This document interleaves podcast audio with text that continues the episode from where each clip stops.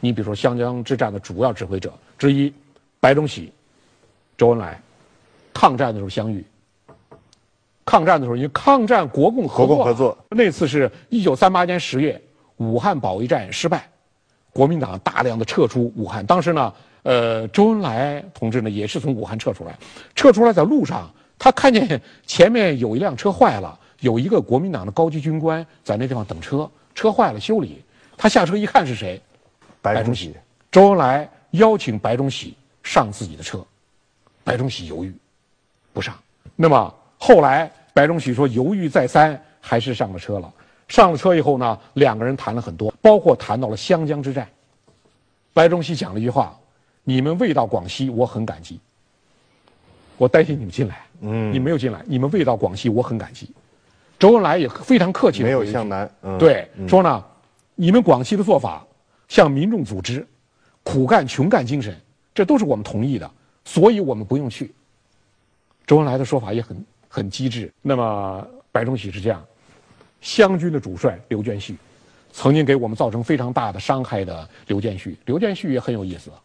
刘建绪在一九四九年八月，在人民解放军占领南京、百万雄师过大江胜利的凯歌之中，刘建绪和一批国民党的元老在香港签署了一个我们对于现阶段中国革命的认识和主张的声明，实际上宣布起义。嗯嗯嗯。刘建绪宣布起义。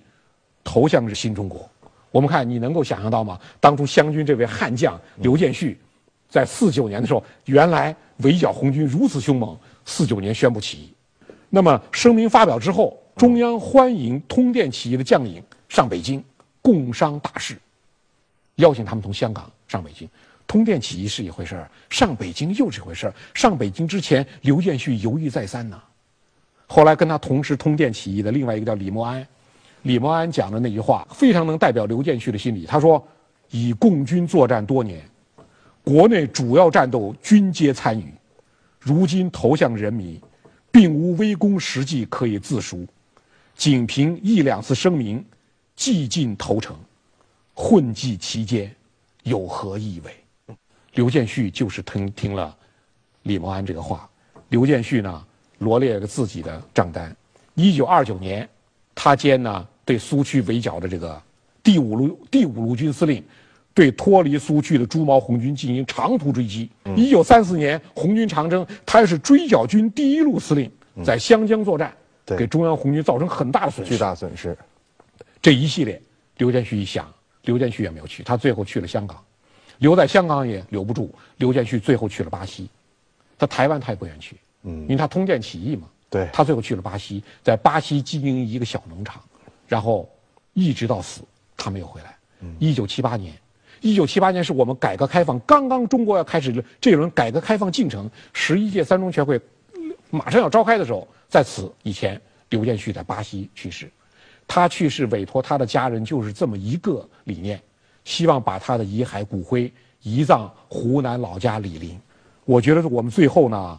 最后还讲讲，就湘军啊，给红军造成非常大的伤害。那个将领李觉，我们就觉得要把他讲一讲。嗯，李觉这个人，学生兵，拿老姜烫胡子，给红军造成了巨大的伤害。李觉参加了湖南起义，最后成为我们政协委员。解放后呢，在湖南省人民政府任职，后来调全国政协工作。粉碎四人帮之后，李觉当上了全国政协常委。以夫人。就是何健的女儿叫何梅，他们俩是安享晚年，度过了晚年。但是李觉终身有个巨大的秘密埋藏心底，秘密就是在湘江之战给红军造成如此大的伤害，李觉终身没有对别人讲。嗯，李觉当时有个非常好的借口，因为在前面作战，我们讲是李觉是前敌总指挥，但他指挥谁呢？指挥张亮基的十五师和他的四个补充团，总共十一个团，而李觉任师长的十九师。没有到前十九师没有，十九师是主力，湘军的河舰舍不得放，放到后面去了。嗯，李觉就打了这个擦边球，他就讲呢，他在这个他的在呃政协里面，政协的文史资料写了很多文章。他说呢，他这么说的，就当时湘军的部队士气不高，行动缓慢。当我率领十九师到达永州时，中央红军已经通过了广西的泉州，向湘黔边境前进。我率十十九师刚刚到永州，红军过去了。嗯，我没我没参战，我没打仗。那后来这一段史料是怎么样真正的公布到大家面前的？最后让李李觉露露出马脚的是国民党的记载。我们后来这个百万雄师过大江占领南京，实际上我们缴获了国民党南京政府大量的档案。大量的。那么这些大量的档案呢？比如说国民党陆军第十六师与全县绝山沙子包一带剿匪各异战斗详报，上面写的：本师奉李代保安司令命令。部队前出，然后加以炮兵、炮火射击等等。然后三十日，我部与匪相互冲锋肉搏，战斗至为惨烈。正激战间，李代司令率补充补充团赶到，遂派兵一部向匪右侧奇袭，同时指挥我空军向匪轰炸。战斗的这个报告非常详实，就说非常清晰，白纸黑字。对，李觉不仅全过程参加，而且全过程指挥了湘江战斗。不是士气不高，行动缓慢，而且是士士气颇高，行动很快。我们说这些事实呢，实际上即使国民党的资料披露之后，也很少有人知道，因为这些资料太专业了，看的人非常少。而且这些书出来之后呢，也知道在市场上没有销路。国民党的军队作战的档案，市场上没有销路，印刷装订非常粗糙，只是在少数几个图书馆发一发、存一存，就算完成了任务。所以，虽然有国民党的资料的披露，李觉呢，他仍然能够保守这个秘密。那么呢，我在这儿讲，就是我们这李觉已经非常安详的、非常平安的去世了，就是已经走完了他生命的全过程。那我们今天揭开这个秘密呢，并不是要继续骚扰这位老人，不是让这位老人在另外一个世界不得安宁。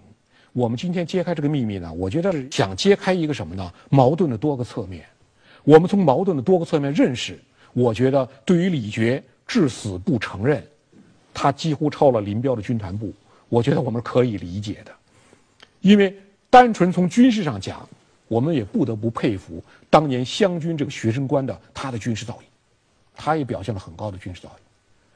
那么呢，对擅长野战的，在运擅长在运动中歼歼敌的林彪呢，固守恰恰是他所短，正好敌方用所长击林之所短，所以我们在这样。吃了些亏，李傕在湘江这场战斗中几乎超了林彪的军团部。